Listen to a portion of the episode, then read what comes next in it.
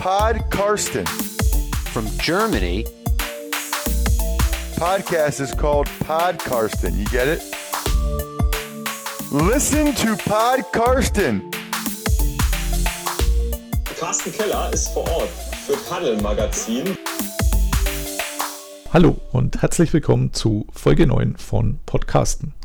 Mein Name ist Carsten Keller und ich bin freier Mitarbeiter des Huddle Football Magazins und schreibe dort auch auf football-aktuell.de.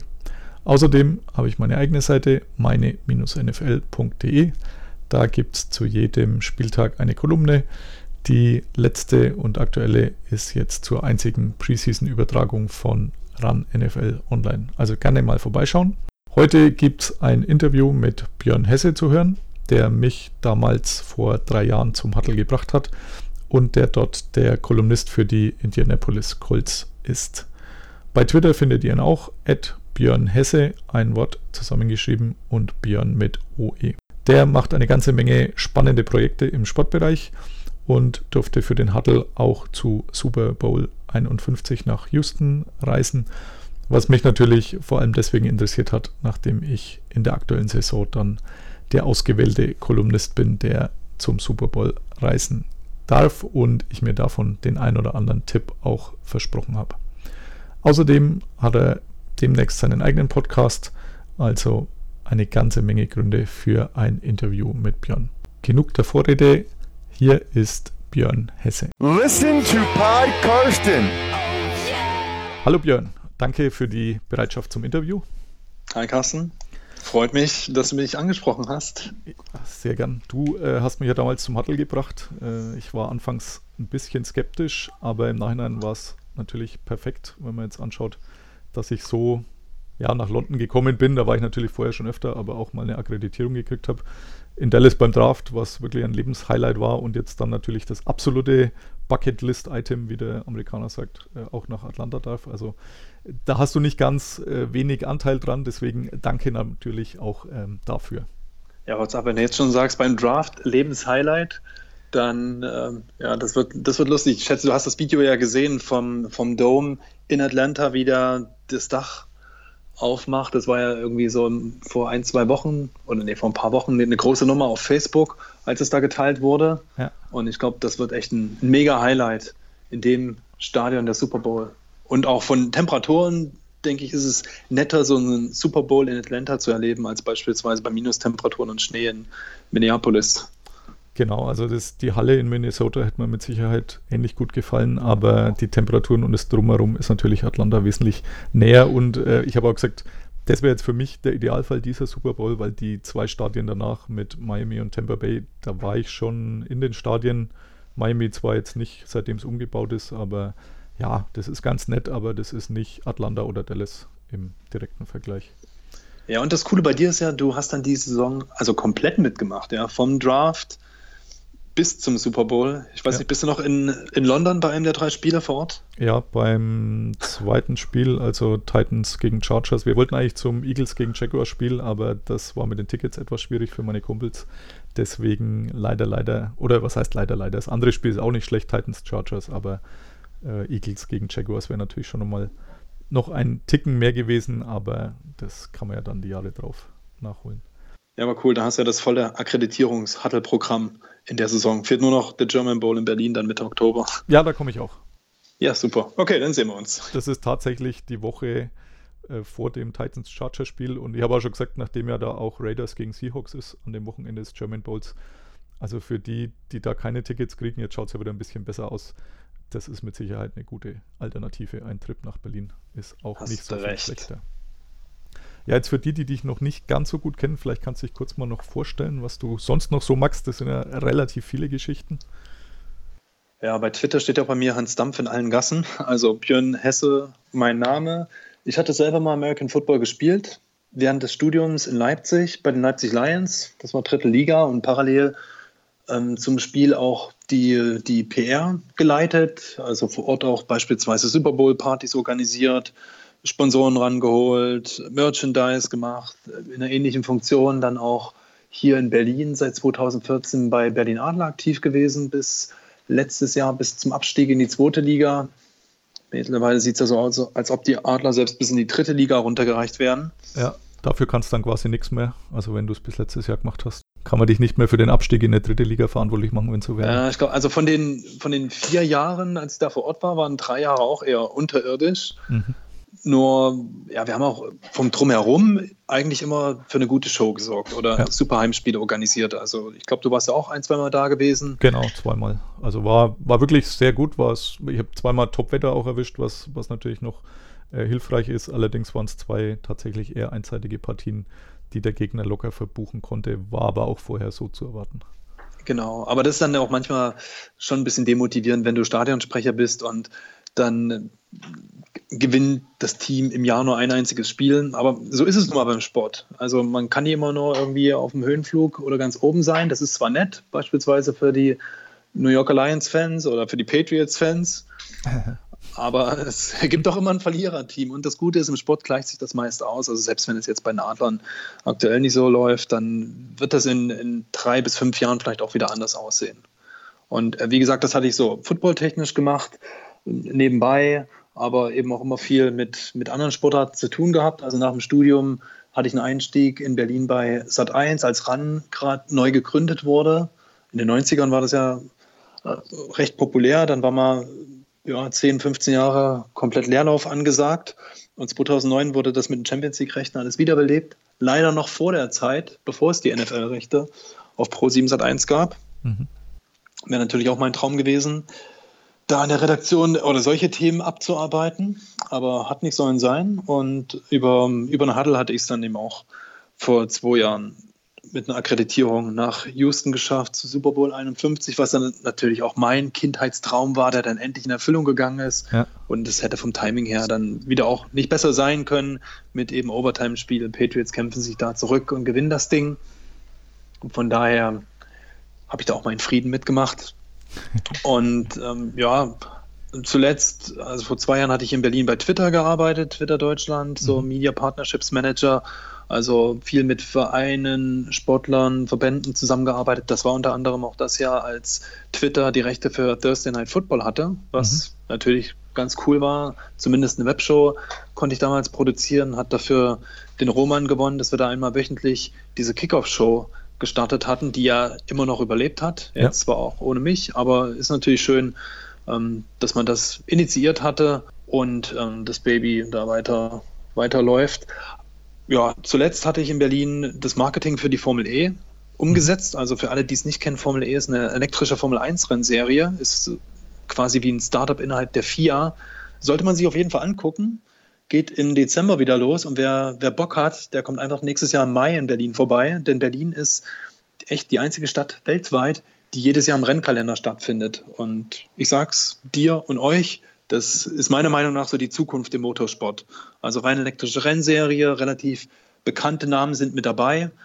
Nico Rosberg ist einer der, der Investoren, aber bei den Fahrern ist beispielsweise jetzt Felipe Massa nach dem Ende seiner Formel 1-Karriere darüber gewechselt. Also das wird interessant und auch aus deutscher Sicht gibt es mit Daniel Abt, der ist 25, kommt aus hier der Abt-Motoren, äh, Motorsportfamilie, so einen ganz geilen Newcomer oder der macht sich auf jeden Fall einen Namen die nächsten Jahre und der ist auch seit Anfang an dabei. Also die Entwicklung von dem mit zu verfolgen ist auch ganz spannend. Und was ich mich immer gefragt habe, tatsächlich war ich ja noch nicht live jetzt bei der Formel E oder Formel I. Ist das ähnlich laut wie Formel 1 oder weil üblicherweise Elektromotoren ja etwas leiser sind oder ähm, ist das etwas weniger lärmend?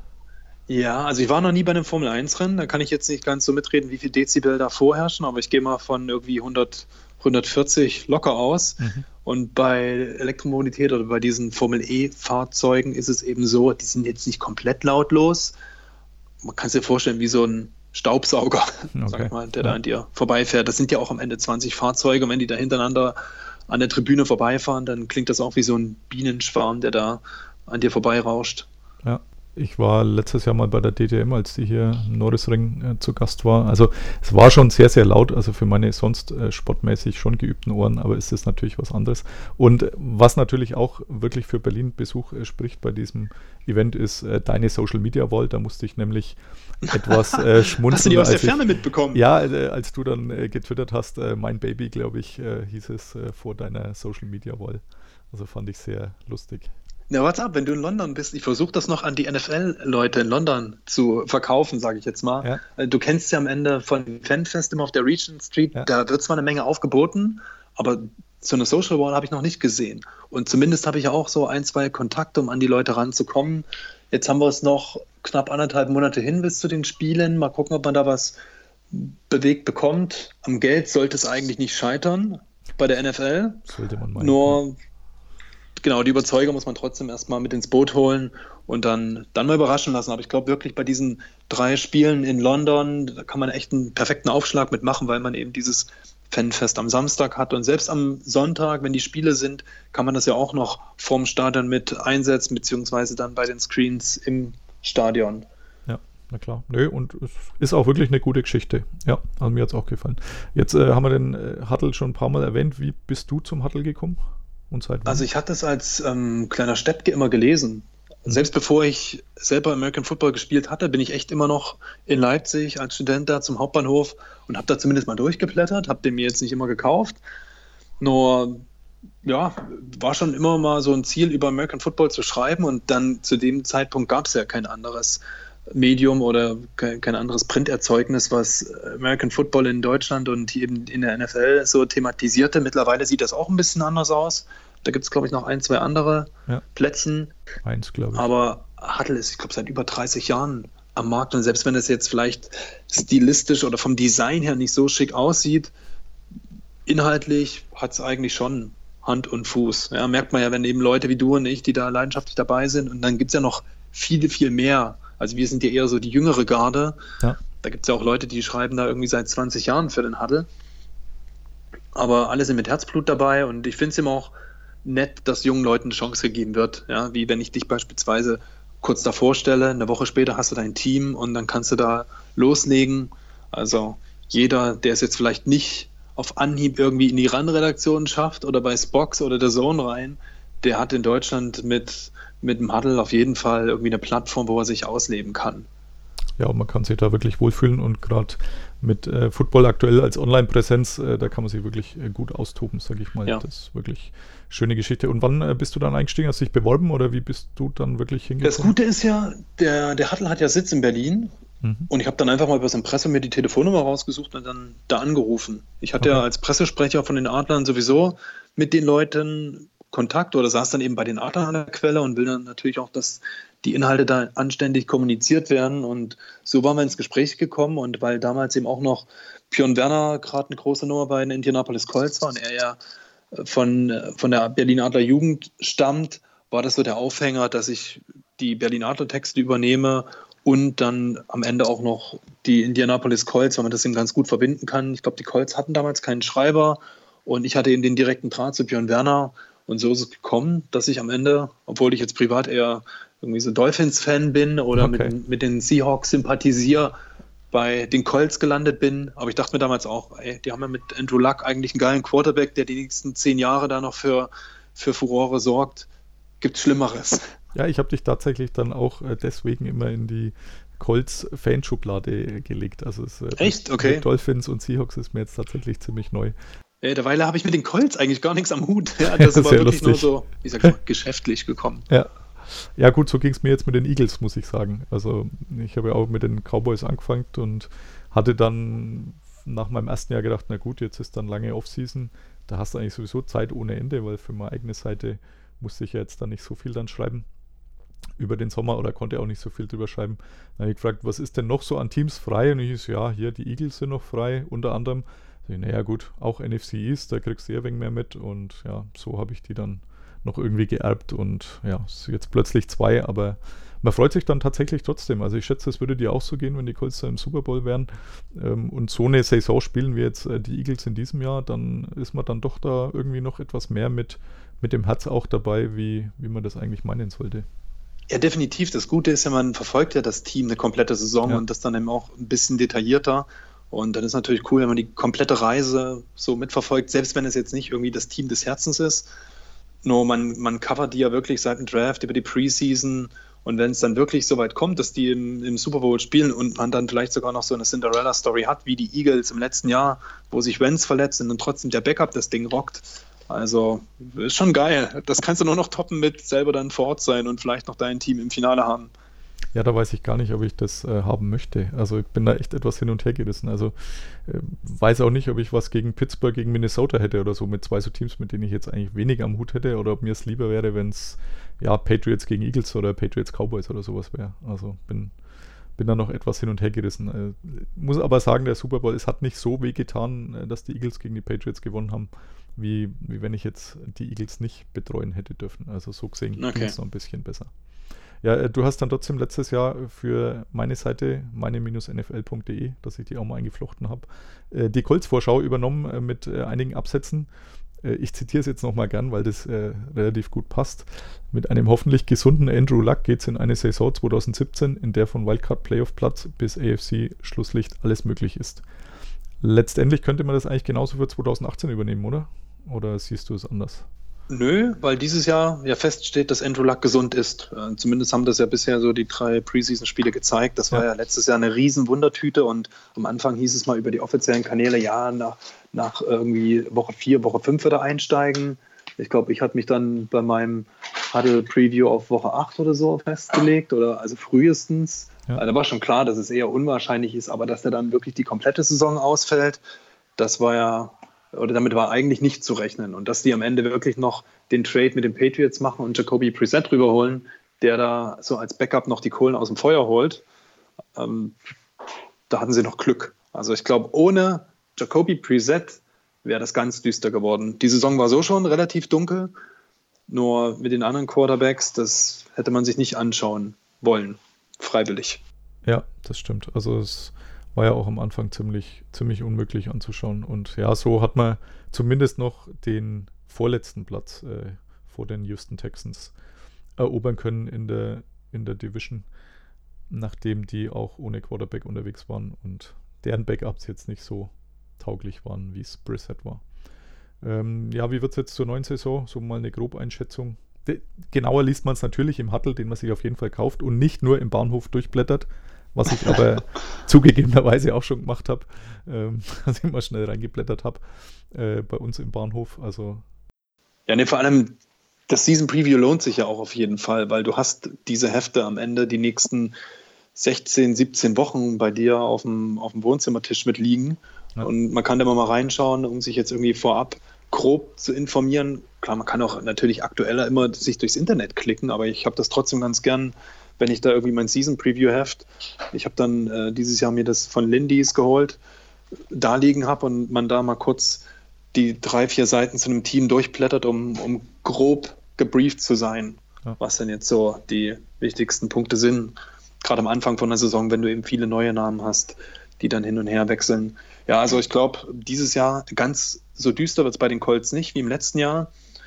Nur mit neuen Coaches, neuem Spielsystem, vielen neuen Spielern weiß man auch nie wirklich, was man da so erwarten muss. Und die, die Division hat sich eben auch ordentlich geändert. Also die AFC South, das war ja mal so die, die äh, Schießbuden- oder Lachnummer ähm, Division der NFL.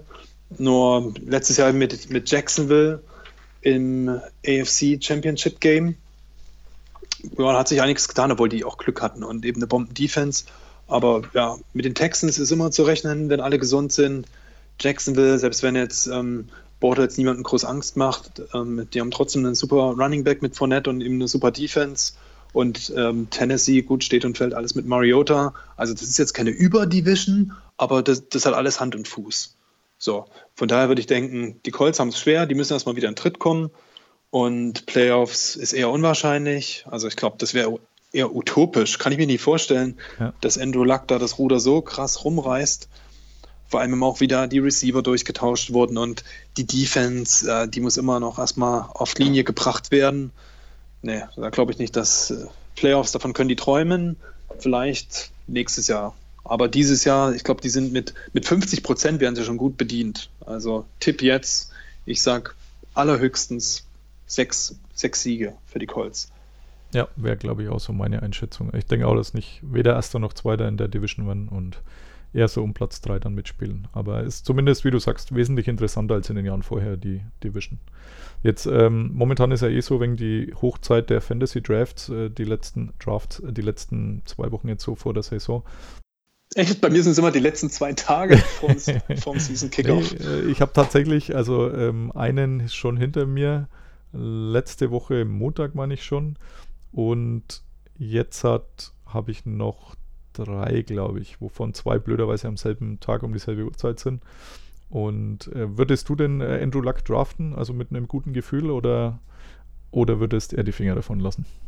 Naja, hängt von der Taktik ab, wie du reingehst. Wenn es natürlich am Anfang komplett auf äh, Wide Receiver und Running Back ansetzt und dann irgendwie erst mit dem sechsten, siebten Pick dir Gedanken über einen Quarterback machst und natürlich die, die Top-Leute eh alle weg sind, ich glaube, dann könnte es dieses Jahr glatt sein, dass da ein Andrew Luck noch zu haben ist. Ja. Weil, weil eben dieses Risiko niemand groß eingehen will. Aber ich kann mich auch noch zurückerinnern, also jetzt Ewigkeiten, als Brad Favre seine Karriere beendet hatte und mit Aaron Rodgers ein komplett unbeschriebenes Blatt bei, bei den Packers übernommen hatte, dann braucht man ordentliche Eier, dass man da auf äh, Rodgers gesetzt hat.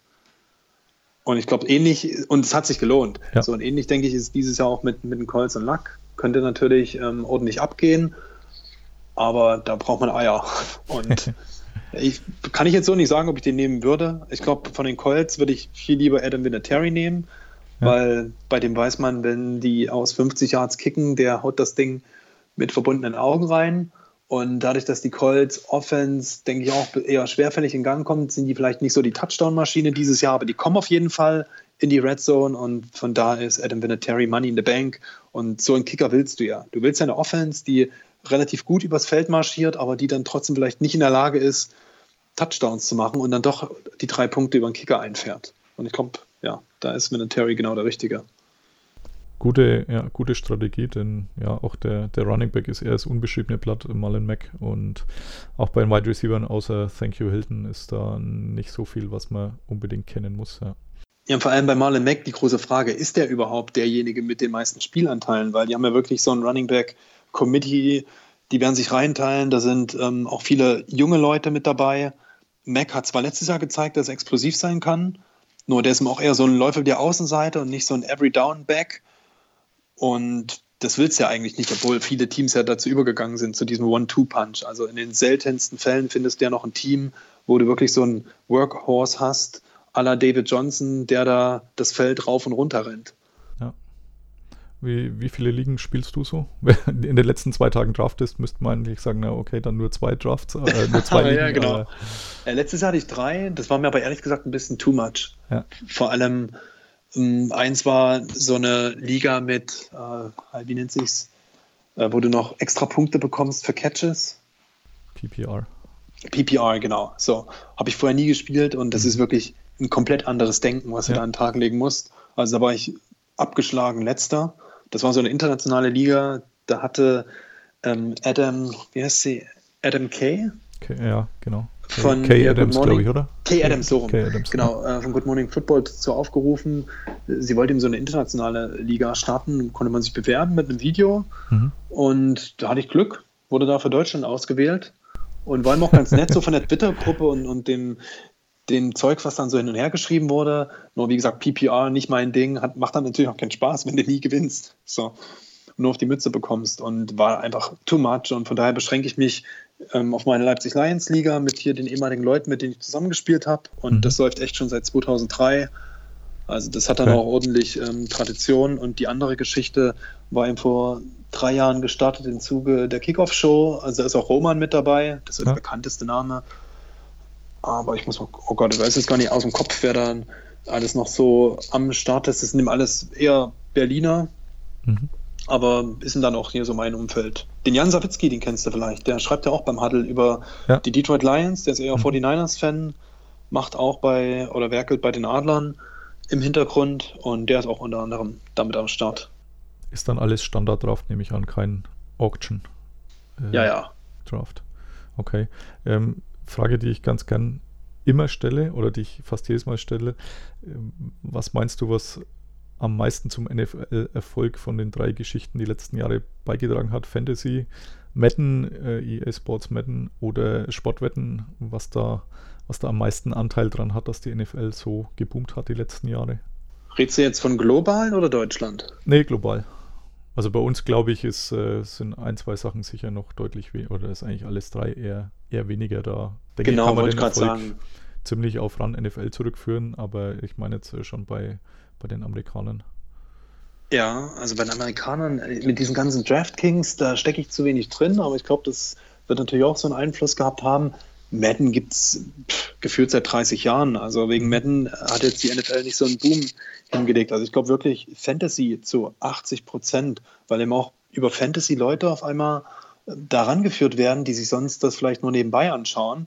Also es gibt auch relativ, zumindest in den USA, relativ viele Frauen, die da mitmachen. Ja.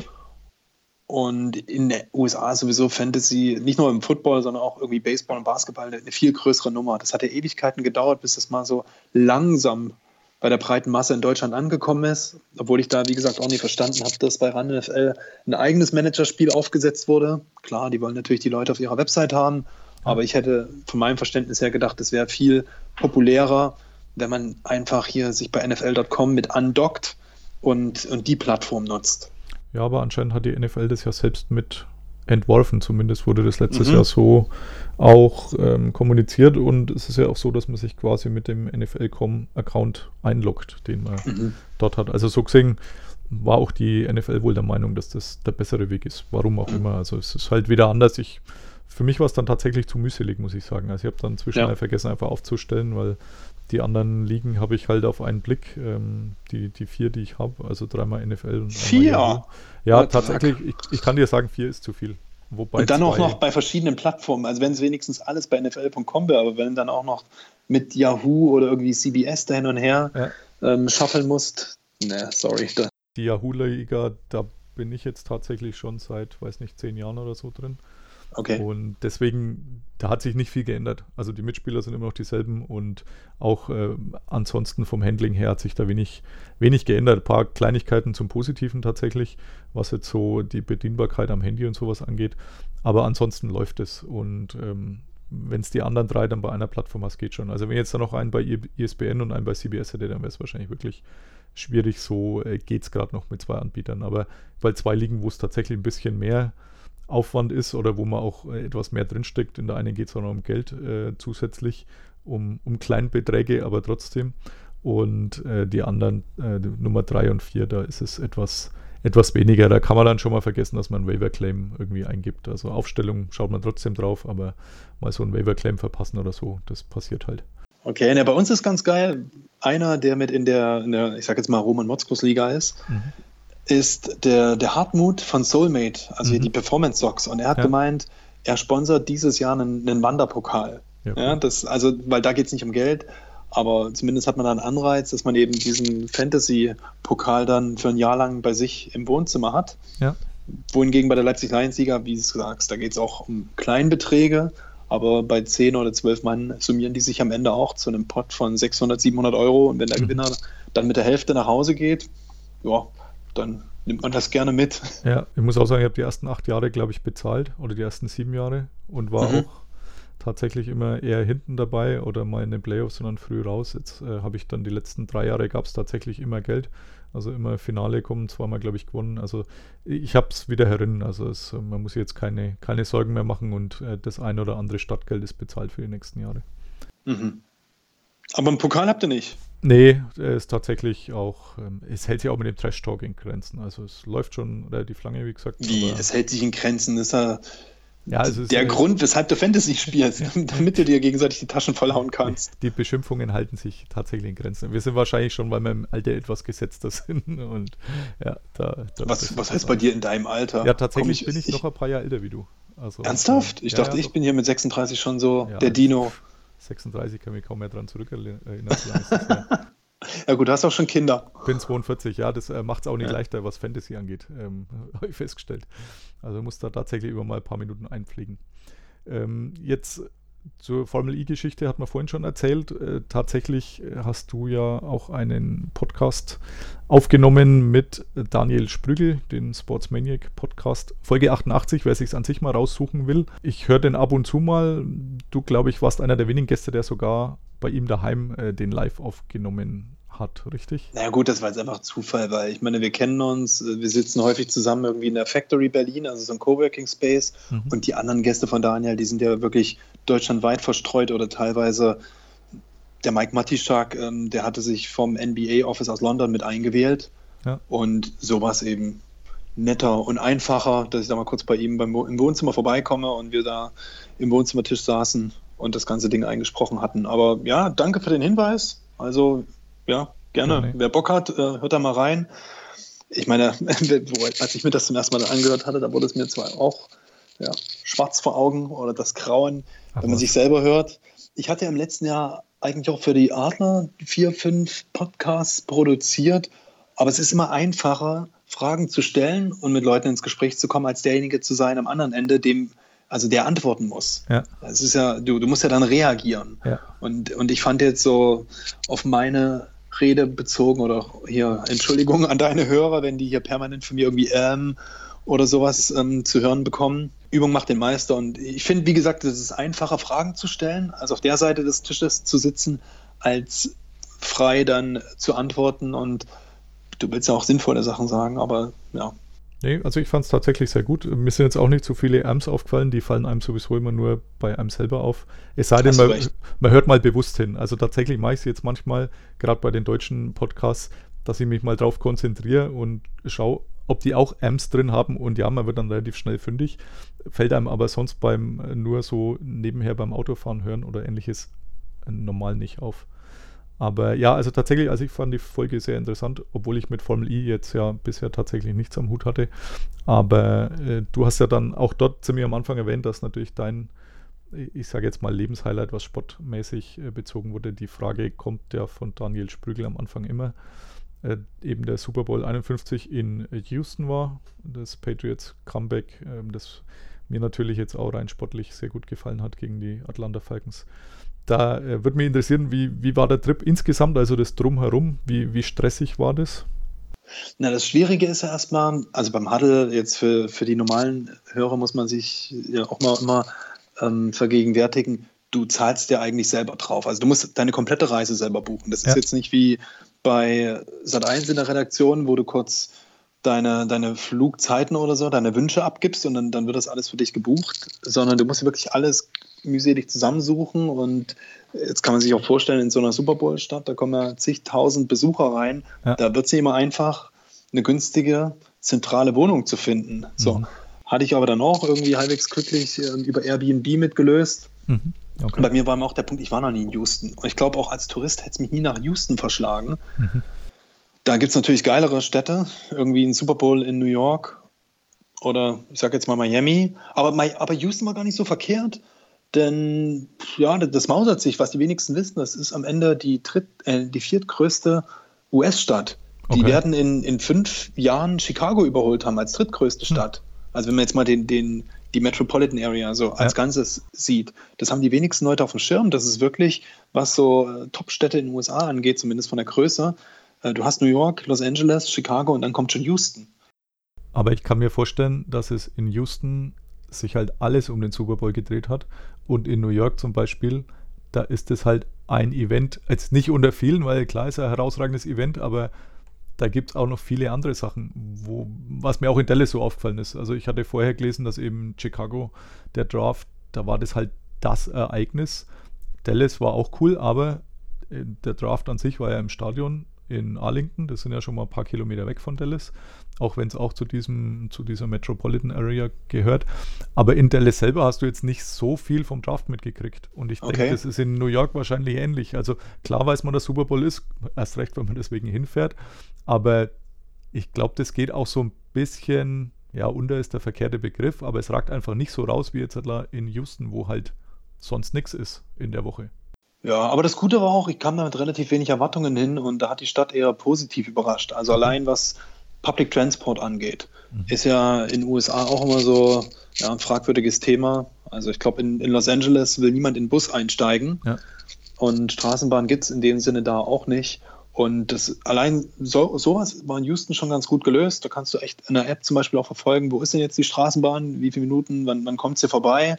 Und wie du sagst, dann blutet natürlich die komplette Stadt nur für dieses eine Event, weil auch sonst nichts weiter drumherum ist. Ein anderer Vorteil war natürlich auch das Wetter.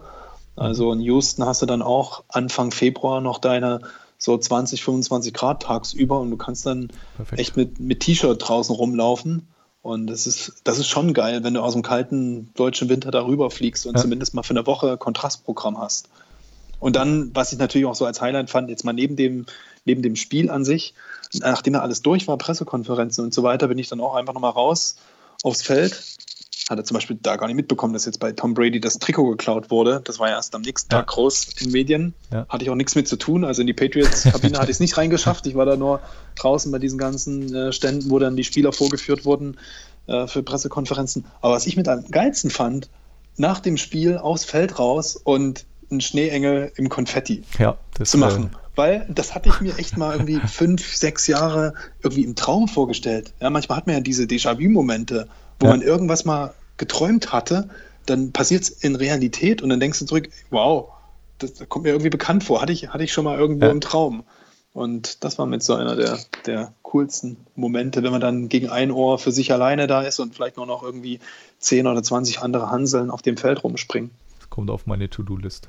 Ja, mach, mach das, ja. Ja. Schneeengel und jetzt musst du natürlich nur noch hoffen, dass da die richtige Konfettifarbe unten liegt. Ja, das ist egal, ich nehme jede mit. Also Brady's Trikot werde ich natürlich da lassen, wenn er es wieder reinschaffen sollte. Aber Okay. ich denke, da wird man Ja, du, eh- Tipp, pack dir noch einen extra, äh, einen extra Beutel ein, dass du ein bisschen Super Bowl-Konfetti Ja. als Andenken mitnehmen ja, kannst. Werde ich auf jeden Fall, ja. Ähm, jetzt, wenn du sagst, du hast Airbnb gemacht, äh, warst du dann Mhm. bei jemand daheim oder hattest du eine Wohnung für dich oder wie? Ja, ne, ganz lustig. Also von, von den Kosten her muss ich ja auch schauen, dass ich da die Woche über relativ günstig unterkomme. Am Ende war es nur ein Einzelzimmer, aber bei einer alleinerziehenden schwarzen Mutter mit Okay. Kind.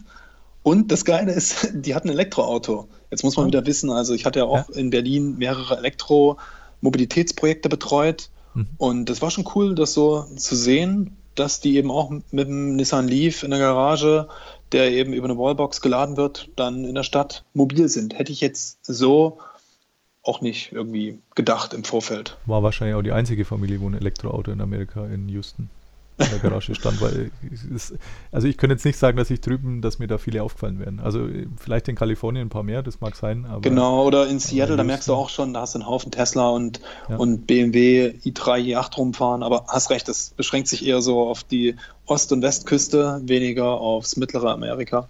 Also gerade Texas, wo ja doch auch ein gutes Stück vom Öl äh, lebt, ist, sind mir jetzt nicht so viele aufgefallen, sage ich jetzt mal vorsichtig im April. Ähm, hattest du zu den anderen Deutschen, die noch so drüben waren, da Kontakt? Also ich meine, ich hätte mal ein Bild bei Twitter gesehen, wo du auch mit Günter Zapf und noch irgendjemand drauf warst. Kann das sein? Also man läuft sich ja zwangsläufig über den Weg in, im Media Center. Mhm. Von daher, Icke hatte ich äh, kurz getroffen, mit dem auch so ein kleines Interview gemacht. Wer das mal angucken will, kannst du ja vielleicht auch verlinken. Das ist auf Ja. YouTube zu finden. Dann äh, gibt es ja immer diese österreichische Fraktion von, äh, wie heißt der Sender nochmal? Puls 4 oder so? Puls 4, ja, habe ich vorhin Genau, hier die beiden- gelesen, Kandidaten, die sich da immer als Sissy und Franz verkleiden. ja. Genau. Und ansonsten, ja, Heiko Olderb, der, der hatte, ich glaube, für die ARD oder für die DPA Sachen übernommen. Und von, von der Bild hatte ich auch noch einen Kollegen dann kennengelernt. Letztlich, das ist ja eigentlich ein recht kleiner, erlauchter Kreis. Ja. Irgendwann ja, Leute wie zum Beispiel Günter Zapf, der springt da jedes Jahr rum. Oder ich glaube, der ist seit den letzten 20 Jahren da vor Ort. Ja. Ich glaube, wenn du den mal als einen Gesprächsgast ranholen kannst. Hatte ich, äh, hatte ich tatsächlich. schon? Also ähm, allerdings im schriftlichen Interview, als Podcast nicht, aber im, im schriftlichen Interview vor, pff, weiß ich nicht genau, also in der Offseason auf jeden Fall jetzt. Okay. Ja, Oder? nee, ich Ja. glaube, der kann da echt ein paar coole Geschichten erzählen. Ja, so läuft man sich dann über den Weg und die Leute kennen sich ja dann auch mehr oder weniger. Was ich echt mal am coolsten fand, dass ich da zufällig in Markus Kuhn reingelaufen bin oder der Mhm. ist ja da auch rumgesprungen, da hatte ich da mal Hallo gesagt und der konnte sich witzigerweise zumindest an meinen Namen noch erinnern über das Berlin Adler Crowdfunding. Das Ah, hatte ich so okay. gar nicht mehr auf dem Schirm, aber als Ja. ich meinte, ja, hier, ich bin der Björn aus Berlin, der, ja, wir kennen uns doch, hast mir doch eine E-Mail geschrieben. Und ich so, aha, okay. so, ja, und das war ein ganz geiles Kennenlernen, weil ich dann wenige Wochen später nochmal auf ihn zurückgekommen bin. Denn ich hatte, oder wir hatten hier in Berlin die Fair Play Awards organisiert. Also im Prinzip wie so eine Art Oscar-Verleihung für die besten Sport-Crowdfunding-Projekte. Also für alle, die Fairplay noch nicht kennen, das ist die größte Crowdfunding-Plattform im Sportbereich. Also wenn er selbst Kreide für den Platz wollt, sowas hat es auch schon gegeben. Die Berlin Thunderbirds hatten echt ein Crowdfunding gemacht für einen neuen Goalpost und Kreide für den Platz. Auch nicht schlecht. So. Oder ihr braucht irgendwie 20.000 Euro für neue Trikots oder 40.000 Euro, weil der Verein pleite ist. Ja. So sollte es eigentlich nicht sein. Nur schaut da mal auf fairplay.org, das lohnt sich. Und da hatte ich dann im Nachhinein nochmal Markus Kuhn angeschrieben, ob der nicht Bock hat, als Jurymitglied aufzutreten. Und das Lustige war, der ist gerade in der Woche in Deutschland gewesen und seine, seine Schwester wohnt in Berlin. Und der fand es eine coole Sache und ist dann echt vorbeigekommen und war dann einer unserer acht Jurymitglieder, saß dann da in der ersten Reihe und hat da an dem Abend auch die Projekte mitbewertet. Und zeitgleich hatten wir unser anderes Crowdfunding noch laufen von den Adlern zur Finanzierung von einem Radio-Livestream. Hatte dann auch noch einen Ball mit signiert, den wir als Prämie rausgeben konnten. Und das war mit so die, die coolste Geschichte beim Super Bowl, mit der ich vorher eigentlich nicht gerechnet hätte, dass man da Ja. einfach mal Markus Kuhn kennenlernt. Und der ist ja auch eine coole Socke. Der ist ja total down to earth wie jeder andere Ja. Normale auf der Straße. Nee, kommt auch sehr, ja, sehr authentisch im Fernsehen rüber. Ist irgendwie ein blöder Begriff, aber ja, sehr sympathisch, sag mal so. Ja. Wie, wie stressig war dann der Tag? Also wie viel musstest du schreiben und ähm, wie viel konntest genießen dann? Ja, Stress ist schon ein krasser Faktor, weil du wirst ja permanent zugeballert mit, mit Informationen. Du hast ja da auch von der NFL mediaseitig ein, ein, krasses Programm. Jeden Tag sind da erstmal die Pressekonferenzen der Teams, die du gar nicht zeitgleich machen kannst. Also du musst dich dann wirklich auf ein entweder Team einschießen oder auf ein oder zwei Themen am Tag. Ansonsten geht das alles gar nicht, weil das teilweise echt parallel stattfindet. Und für einen Fernsehsender ist es okay. Die haben dann verschiedene Teams draußen, aber als Einzelperson, du bist ja dann quasi eine One-Man-Show, die das ganze Ding rockt. Ja. Musste Prios setzen. Und dann natürlich auch ihr Tipp, beispielsweise Pressekonferenz zur Halbzeitshow. Wer auch immer die machen Ja. wird in Atlanta. Ich, ich tippe jetzt mal irgendwie so auf Ludacris oder so eine Leute. Da muss man auch rechtzeitig da sein, um da noch anständige Plätze zu bekommen. Also es war in Houston relativ schwierig, da bei Lady Gaga noch irgendwo in den ersten Reihen unterzukommen. Da hätte man, glaube ich, locker eine Stunde vorher anrücken müssen. Okay. Ja, das äh, ging mir auch in Dallas jetzt so mit äh, One-Man-Show, weil jetzt war der Interviewraum eigentlich direkt hinter meinem Platz, aber es war überhaupt keine Zeit da irgendwie groß in den, wenn die einzelnen Picks gekommen sind, da in diesen Interviewraum zu gehen, weil man einfach zu viel dann woanders wieder verpasst hat. Also es war, war sehr, sehr viel auf einmal und ja, stelle ich mir, stelle ich mir beim Super Bowl tatsächlich etwas ähnlich vor, ja. Aber wie gesagt, der, der Stress äh, letztendlich, das vergisst man dann wieder so ein bisschen und es bleiben die, die positiven Eindrücke übrig. Ja, und vor allem, du, du machst das ja entweder once in a lifetime oder du hast ja auch im Vorfeld ordentlich was dafür gegeben, dass du überhaupt Ja. ähm, dieses Privileg erhältst, da die Akkreditierung zu kriegen. Und äh, du, du weißt ja, wofür du das machst. Von daher hält sich dieser Stress in Grenzen. Da gibt es, ich wette, locker 10.000 andere Leute in Deutschland, die, die sofort mit dir den Platz tauschen würden. Von daher ist es dann nochmal Schnuppe, wenn du hier über äh, diese fünf, sechs Tage nur irgendwie fünf Stunden, vier, fünf Stunden Schlaf abbekommst und dann, was weiß ich, irgendwann um drei schlafen gehst und früh um acht schon wieder die Bude verlässt. Ja. Für, für wie viel so Outlets warst du tätig? Oder hast du in Anführungszeichen nur für einen Huddle geschrieben oder hast du irgendwelche anderen Geschichten dann auch noch äh, bedient? Mm, Nee, in Houston war es wirklich nur der Huddle. Die, die Jahre zuvor hatte ich immer noch so kleinere Geschichten mit für, für RAN.de umgesetzt. Aber das lag auch hauptsächlich daran, dass ich da in den Jahren zuvor, wo ich eben in San Francisco und in, in Phoenix war, nicht die Akkreditierung vom Huddle hatte. Also da hat man eben auch die freien Spitzen. Ansonsten, Ja. ja, da bist du ja nur, nur am Rödeln. Klar, wenn du einmal an der Quelle sitzt, wäre es relativ einfach, irgendwie Texte zu irgendwie ein, zwei, drei verschiedenen Outlets rauszuschicken. Aber das ist immer so leicht gesagt. Also du kannst den ja auch nicht einfach überall den gleichen Content Nee, liefern. ich meine, äh, ja, letztendlich schreiben muss es ja trotzdem, deswegen Muss es trotzdem genau. Und das artet dann schon irgendwann mal aus, weil letztlich du willst das Ganze ja auch noch so ein bisschen genießen. Ja. Okay, jetzt habe ich als letztes noch dastehen, das beste Erlebnis beim Super Bowl äh, war wahrscheinlich der Schneeengel oder Markus Kuhn oder gab es noch ein anderes, wo du sagst, das ist mir jetzt absolut in Erinnerung geblieben? so als Highlight? Mm, also weniger beim Super Bowl, aber war das 2015 in Phoenix? Da war ja der Pro Bowl und der Super Bowl und da war ich für zwei Wochen vor Ort gewesen, weil da hatte ich die Akkreditierung zum Pro Bowl. Mhm. Und was ich da ganz cool fand, war der, der Pro Bowl Draft. Das war das erste Jahr, als Ja, die angefangen okay, hatten, nicht nach, nach äh, Conferences die Spieler zuzuteilen, sondern du hattest hier ein Team Michael Irvin und das andere war, glaube ich, Jerry, Rice. Ja. Und da fand dann eben im, im Biltmore Hotel, also so ein besseres Schickimicki-Hotel, sage ich jetzt mal, Ja. dieser Draft statt und du hast diese ganzen Topspieler aus der Liga, diese ganzen Millionäre in einem Raum Mhm. und die führen sich da auf wie die kleinen Kinder, also wie in der Schule beim, beim Teamwählen von zwei Felderball oder so. Ja. Das, das war echt ein geiler Moment. Du sitzt dann eben da hinten drin und du kriegst das da mit, wie, wie die aufgerufen werden und eine Minute später stehen sie dann vor dir und du kannst sie dann auch nochmal kurz so interviewen. Und das fand ich eigentlich so ein ganz geiler, ein ganz geiles Erlebnis, behind the scenes, das mal mitzuerleben.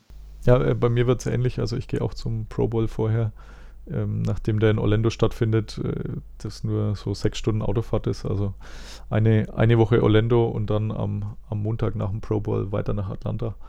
Äh, bietet, sich, bietet sich tatsächlich an. Ähm, mir Michael Auerbach, der Chefredakteur, hat gemeint, ja, du könntest ja zum Pro Bowl auch gleich gehen. Und ich so, ja, richtig, wenn ich schon mal in der Ecke bin, gell, dann nehme ich das doch ganz gerne mit. Und es ist ja doch noch ein bisschen ein anderes ja, Auftreten, denke ich, der Spieler, wie jetzt hat er bei diesen normalen Spielen, bei diesen eher bierernsten Geschichten. Also man hat seine Saison hinter sich, man ist zum Pro Bowl geschickt, man kriegt womöglich noch irgendeinen Bonus äh, dank seines, seiner geschickten Vertragsverhandlungen damals und ist eh schon guter Laune und hat da eher, eher Urlaub und ja, freut mich auch schon sehr. Und vor allem bin ich Genau. ja Fan dieses äh, komischen Draft Skills Challenges, also mit, mit Benze vom Let's Talk Football Podcast haben wir uns da die letzten zwei Jahre schon super amüsiert über diesen Skills äh, Competition und da freue ich mich jetzt schon fast mehr wie aufs Spiel, muss ich sagen. Machen die jetzt immer noch ihr Dodgeball-Turnier oder war das nur mal in einem Jahr so ein bisschen Nee, war jetzt, ein äh, nettes Gimmick? zwei Jahre hintereinander, wobei jetzt äh, Dodgeball an sich war jetzt, war jetzt gar nicht so spannend, aber auch diese anderen Geschichten, diese,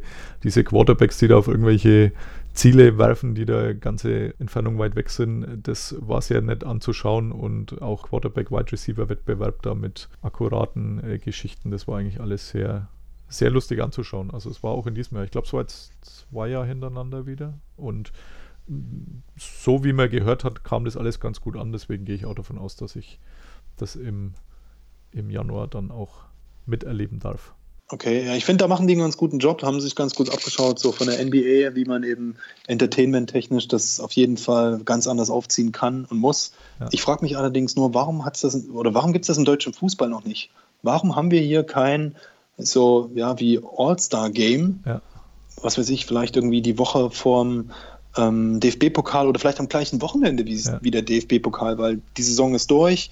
Im DFB-Pokal stehen nur zwei Teams, quasi wie die beiden Teams, die im Super Bowl Ja. stehen.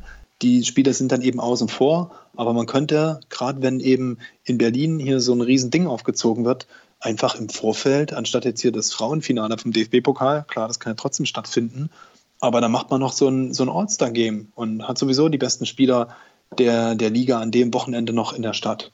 Ja, nee, wäre mit Sicherheit eine, eine coole Geschichte, aber ich wüsste jetzt nicht, dass da irgendwer schon mal diese Idee geäußert hätte. Aber Okay, soll ich mal eine E-Mail schreiben an Reinhard Grindel? Rei- wahrscheinlich hat der gerade auch andere Probleme, aber keine Ahnung, info.dfb.de oder irgend sowas. Und, äh, super Idee. Äh, Wie wäre es denn mit einem All-Star-Game? Das kann man dann auch zur Not anders nennen, damit es äh, nicht ganz so ausschaut, als wäre es nur von den Amis geklaut. Aber ja, wäre tatsächlich gar nicht so schlecht. Und äh, das Wochenende wäre das vermutlich perfekte in Berlin. Ich meine, das Damenfinale ist ja jetzt, glaube ich, eh nicht mehr in Berlin, sondern irgendwo anders und findet halt nur am selben Tag statt, meine ich. Okay, okay. Ja, ich hatte es eben nur erwähnt, weil äh, jetzt 2018 fand DFB-Pokal Finale und Formel E am gleichen Ah, ja, Tag genau. statt. Ja. Das war für uns so ein bisschen Fluch und Segen. Ja. Gut, weil eben auch die ARD sich dann die Rechte geholt hatte für die Formel E.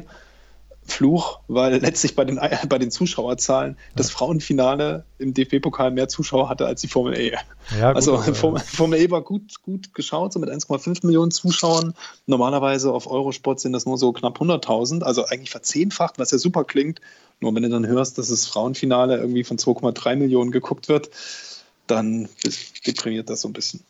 Ja, aber es sind halt trotzdem mal eineinhalb Millionen potenzielle Dauerkunden vielleicht, die man jetzt da anfüttern konnte. Also ist ja, es ist halt mal nicht Fußball und alles, was Fußball draufstehen hat, zieht einfach schon mal von vornherein. Aber gut. So, jetzt müssen wir fix machen. Meine, mein Handy sagt Batterie fast leer, noch 10%. Ist kein Problem, weil ich habe ja meine Fragen jetzt sowieso durch. Also ich wollte tatsächlich äh, überleiten zum Dank. Also so gesehen tatsächlich perfekt, äh, was jetzt auch dein Akku angeht. Äh, hat Spaß gemacht und äh, wir werden uns mit Sicherheit immer wieder hören und lesen und wie auch immer.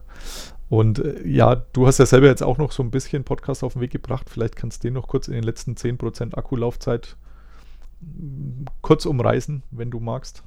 Ja, ich hatte ja im Vorfeld, also bevor du jetzt hier die Aufnahme begonnen hast, erzählt, dass ich die letzten Tage an, an einem Businessplan gesessen hatte.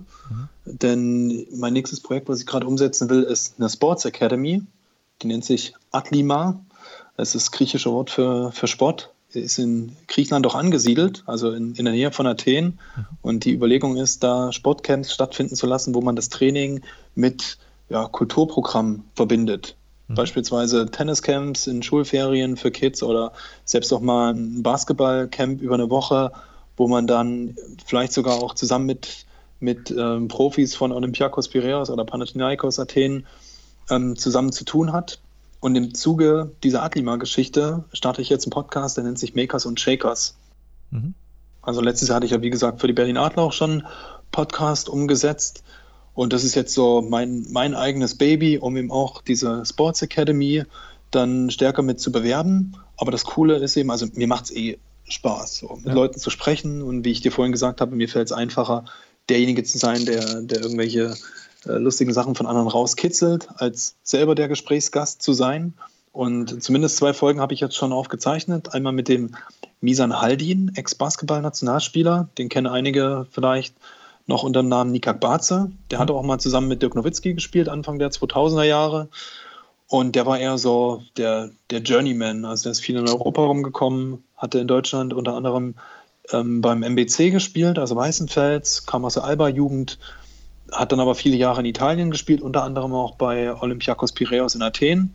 Mhm. Und der trainiert in Berlin Kids, nennt sich Little Rookie Basketball. Also kann man sich auch mal bei Instagram angucken, ist ganz cool.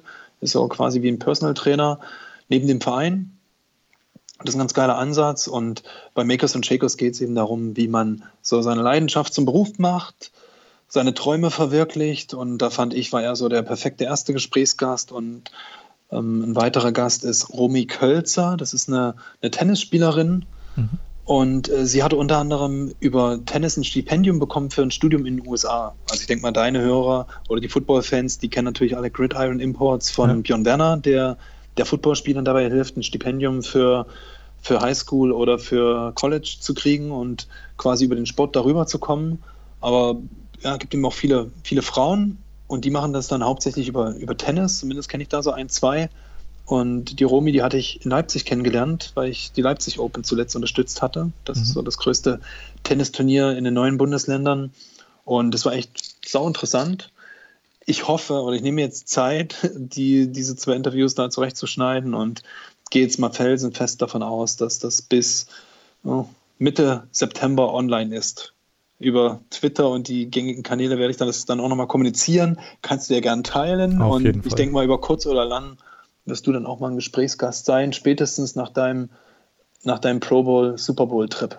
Ja, sehr gern. Und ja, klingt sehr interessant und natürlich werde ich das teilen. Also selbstredend und werde natürlich auch einer der ersten Abonnenten sein, wenn es denn dann soweit ist. Super. Dann, ja, sage ich danke, wünsche dir viel Erfolg mit deinem Projekt und ja, wie gesagt, wir sehen und hören uns mit Sicherheit bald wieder. Cool. Vielen Dank äh, für die Einladung. Hat mir riesig Spaß gemacht. Bin auch immer so gespannt an den, an den Gästen, die du da einlädst. Mhm in welche Richtung das noch geht. Und ich meine, du hast eh die geilste Football-Saison deines Lebens vor dir. Also genieße ja, es Woche für Woche. Immer mit Hinblick dann auf das große Ziel Atlanta. Super. Okay, danke. Bye, bye. Ciao. Listen to Pod Karsten.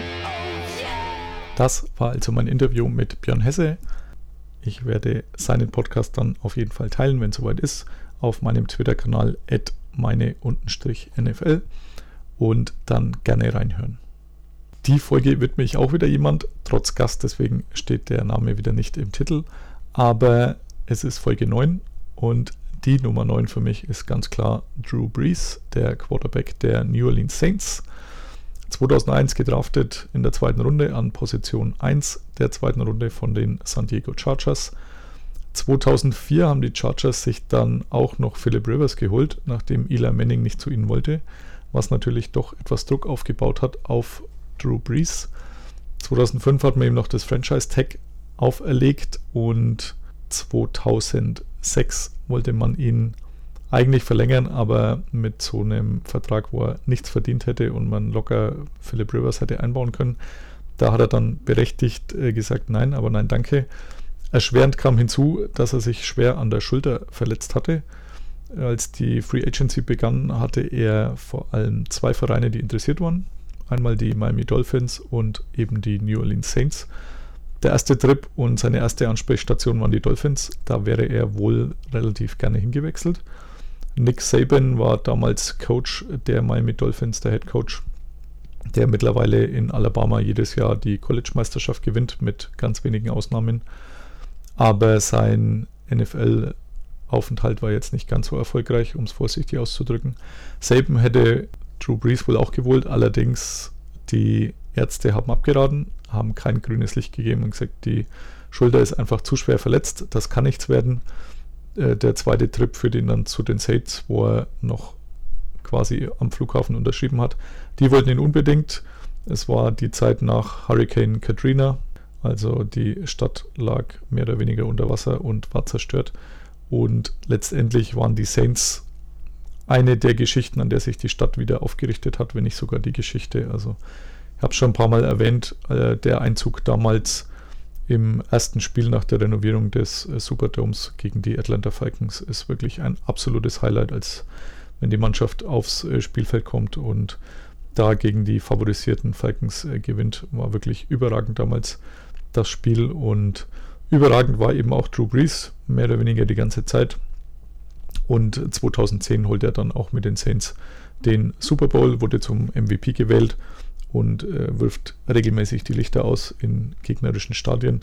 Untadeliger Sportsmann gab es nie irgendwelche Geschichten meines Wissens, äh, die irgendwie negativ waren. Ganz im Gegenteil, hat wirklich der Stadt sehr viel geholfen und ist aus New Orleans nicht mehr wegzudenken. Mittlerweile ist er auch schon 39 Jahre alt, also wird nicht mehr ewig spielen. Deswegen muss man sich leider schon ein bisschen darauf einstellen, dass eine der nächsten Saisons wohl seine letzte sein wird. Und er ist sicher jemand, der der Liga auch fehlen wird. Deswegen Folge 9 gewidmet Drew Brees. Listen to Pod Karsten. Dann äh, stehen demnächst noch zwei Episoden an. Einmal mit Benze vom Let's Talk Football Podcast. So ein bisschen noch Vorschau auf die Saison und auch äh, wie der Let's Talk Football Podcast, bei dem ich ja schon etliche Male zu Gast sein durfte, unzählige Male könnte man sagen mittlerweile, wie der so entstanden ist. Und die übernächste Episode vermutlich ist geplant mit ein paar Tonschnipseln von der Saisoneröffnungspressekonferenz Schrägstrich Fan-Event namens Run NFL süchtig in HH, also Hamburg Teil 2. Ein längerer Hashtag ist fast nicht möglich. Da schaue ich, dass ich den ein oder anderen vors Mikro kriege und da auch ein paar Stimmen zur neuen Saison für euch einfange. Damit danke fürs Zuhören dass ihr bis jetzt dabei geblieben seid. Gerne Bewertung hinterlassen bei iTunes. Also ich glaube, es sind immer noch ein paar 5-Sterne-Bewertungen möglich dort. Oder wo man auch sonst irgendwelche Podcasts bewerten kann. Danke an den Huddle, dass er mich das hier veranstalten lässt. Und natürlich in diesem Fall danke nochmal an meinen Gast Björn. Wir hören uns demnächst wieder. Danke und bye bye. Listen to Pod Karsten. Pod Karsten. Thank you, Karsten. go. Carsten Keller ist vor Ort für Tunnel Magazin. Karsten, you're a great dude. Danke and alles gut.